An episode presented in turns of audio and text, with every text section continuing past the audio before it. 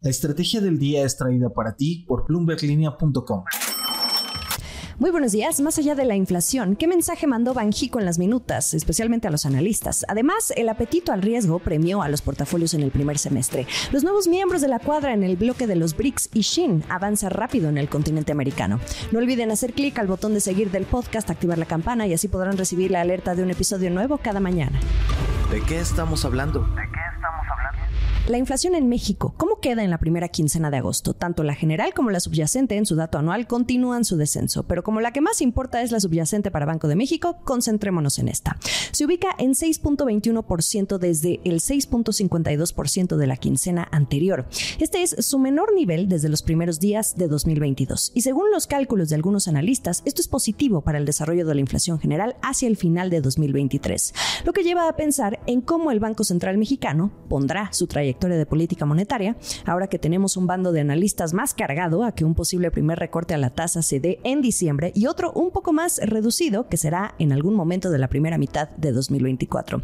Lo cierto es que la subyacente está haciendo su chamba en el proceso desinflacionario y su contribución va en aumento. En las minutas de Banjico, de las que ahora retomamos más adelante, un miembro de la Junta de Gobierno calculó que de los 2.06 puntos porcentuales en que ha descendido la inflación general en los últimos cuatro meses, 1.05 se atribuyen a la inflación subyacente.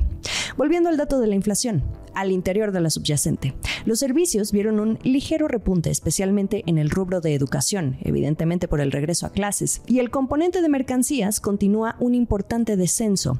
Pasando a la no subyacente, que incluye a los agropecuarios y energéticos, aquí sí hubo un avance con más fuerza. Los precios de las frutas y verduras no ceden, especialmente el jitomate y la cebolla, los básicos para nuestro pico de gallo. Fueron los dos que más subieron en precio las dos primeras semanas de agosto. Y a estos dos los acompaña el gas LP para hacer el top 3 de lo que más subió. En términos generales, la inflación anual general se ubica en 4.67% desde el 4.78% de la quincena anterior. Ahora sí, pasemos de lleno a las minutas de Banco de México, que un par de horas después del dato de inflación se dieron a conocer. Yo no huelo otra cosa más que puro tono restrictivo. Y esto solo me hace pensar en los analistas de los 32 bancos que participan quincenalmente en la encuesta de expectativas de Citibanamex, cuya gran mayoría ven un primer recorte entre noviembre y diciembre. ¿Qué pusieron sobre la mesa de discusión los miembros de Banjico y que deja ver ese tono restrictivo del que hablo? Frases clave, que es indispensable continuar con un enfoque de mucha cautela, que es indispensable preservar el nivel de restricción monetaria para continuar con el descenso de la inflación y mitigar los riesgos al alza, que se requiere mantener el nivel actual de la tasa de referencia por un tiempo indefinido. Incluso hubo un miembro que precisamente hace mención del grupo de analistas que ya descuenta un recorte antes de que termine 2023, pero que por el momento el apretamiento de la postura restrictiva va a continuar. Ya veremos quién tiene la razón. Esto es el dato del día. Pasemos al entorno macroeconómico, a una radiografía de cómo está el sentimiento de quienes gestionan los portafolios de inversión. El dato me lo proporciona Natixis, una de las firmas de administración de activos más importantes en el mundo. En México, de entre sus clientes institucionales destacan las Afores, por ejemplo. La firma cada año revela este sentimiento a través de su barómetro de portafolios y hace un corte de caja cada seis meses. Analiza los perfiles de riesgo y compara las tendencias de inversión al analizar decenas de portafolios en América Latina y Estados Unidos offshore.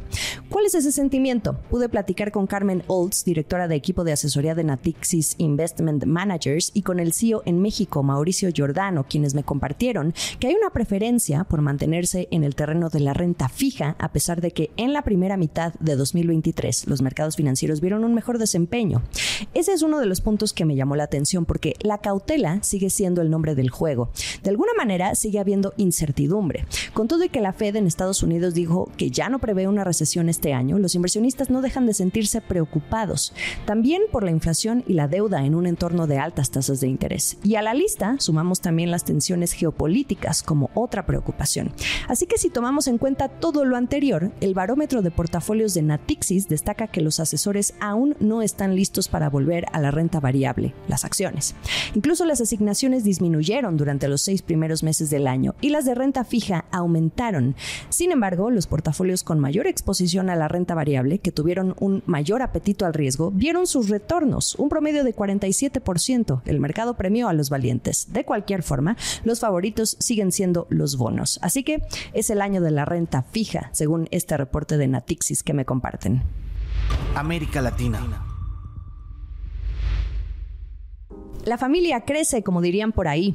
Uno de los puntos clave a discutir en la agenda de la cumbre de los BRICS esta semana, que era la adición de más países al bloque, pues dio sus frutos. Brasil, Rusia, India, China y Sudáfrica, los países líderes de los mercados emergentes, invitaron a Arabia Saudita, Irán, Egipto, Argentina, Etiopía y los Emiratos Árabes Unidos a unirse al club para así fortalecer su influencia global.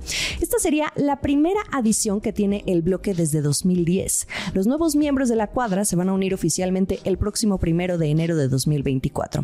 En estos episodios estuvimos hablando del caso de Argentina y cómo el presidente Lula da Silva de Brasil lo consideraba importante acorde a sus intereses. Pero prestemos atención a Arabia Saudita, el mayor exportador de petróleo en el mundo, junto a Rusia, Irán y el propio Brasil. Ahora, los cuatro bajo este mismo techo, y esto le da al bloque, al cual llaman la fuerza del sur global, pues eso, más fuerza, un mayor peso económico. Y esto también lleva a un segundo punto que estuvo en la mesa, que es el de depender menos del dólar. Hoy la mayor parte del comercio mundial de energía se realiza en dólares, así que la unión de estos países petroleros amplía la posibilidad de empujar más hacia estos intercambios comerciales con otras monedas.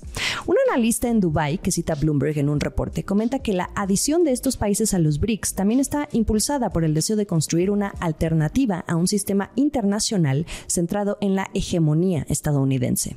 Ahora, Brasil abogó mucho por Argentina, pero realmente fue China, junto a Rusia, los que más empujaron por agregar a más países. El chiste se cuenta solo. Sin embargo, hay quienes creen que a pesar de estas adiciones, el bloque tampoco haga mucho, tal y como ha sucedido desde que se formó este bloque hace más de 10 años. El último sorbo. Shein está con todo. Este gigante chino enfocado en la venta de ropa por aplicación a precios accesibles tiene planes muy ambiciosos desde que Marcelo Claure llegó como presidente del Consejo para América Latina. Sí, el mismísimo de quien hablábamos en el episodio anterior, solo que desde su perspectiva del venture capital. Tengan en la mira a este hombre de negocios que se ha sabido mover muy bien en el entorno corporativo. Bueno, Shein ha firmado acuerdos con al menos 200 fábricas para producir ropa en 12 estados brasileños y además se compromete en los próximos tres años a alcanzar 2.000 asociaciones con fábricas como proveedoras en Brasil, donde Shein tiene su base de operaciones en la región. Claure le dijo a Bloomberg Línea que es absurdo que Brasil tenga que enviar materias primas para que el producto se fabrique en China, cuando podría fabricarse localmente. Hace sentido, pero ojo a lo que dice también, porque él ha sido muy vocal respecto al nearshoring, y bueno, ahí el ejemplo, aunque en este caso quiere ampliar la cadena de suministro local. Hay una razón y tiene que ver con que en Brasil el gobierno del presidente Lula redujo a cero la tasa sobre los productos importados por empresas por valor de hasta 50 dólares. Esto beneficia a gigantes como la misma Shein, pero también a Alibaba y Shopee, y enoja a las empresas minoristas que venden productos fabricados en el país y que pagan una serie de impuestos y además otras cargas laborales. De ahí que Claure haga un guiño a la producción local. Y una última, pero ahora tiene que ver con Estados Unidos. Shein anunció que va a armar una alianza estratégica con Spark, que es el grupo dueño de Forever 21. Ustedes deben conocer muy bien a esta cadena de ropa y esto para satisfacer la demanda no en Brasil, pero sí en el mercado estadounidense y en otros países más. Llegó el fin de semana. ¿Qué episodio les gustó más? Siempre tienen su favorito. No se olviden de votar en la descripción del episodio. Estamos en ex Twitter como arroba la estrategia MX y a mí me encuentran como arroba Jimena Tolama. Y en Instagram ya saben que podemos ampliar la conversación más allá del micrófono a través de arroba Jimena Business. También en YouTube encuentran los episodios. Que sean buenos días de descanso. Nos escuchamos el lunes. Esta fue la estrategia del día, escrito y narrado por Jimena Tolama, producido por Arturo Luna y Daniel Hernández. Que tengas un día muy productivo.